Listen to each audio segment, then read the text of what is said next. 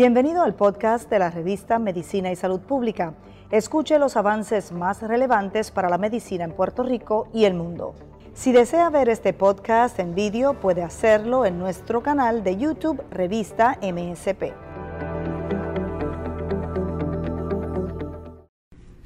Día Internacional de Acción por la Salud de la Mujer.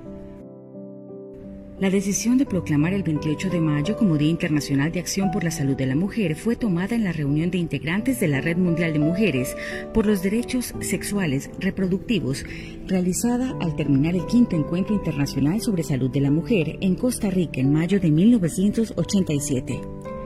El derecho de las mujeres a gozar de salud integral a lo largo de su ciclo vital es un derecho humano universal consagrado por el Sistema Internacional de Derechos Humanos. La salud integral responde a factores biopsicosociales de la capacidad de las mujeres de acceder a los recursos para vivir una vida digna, con igualdad de oportunidades, exenta de violencias.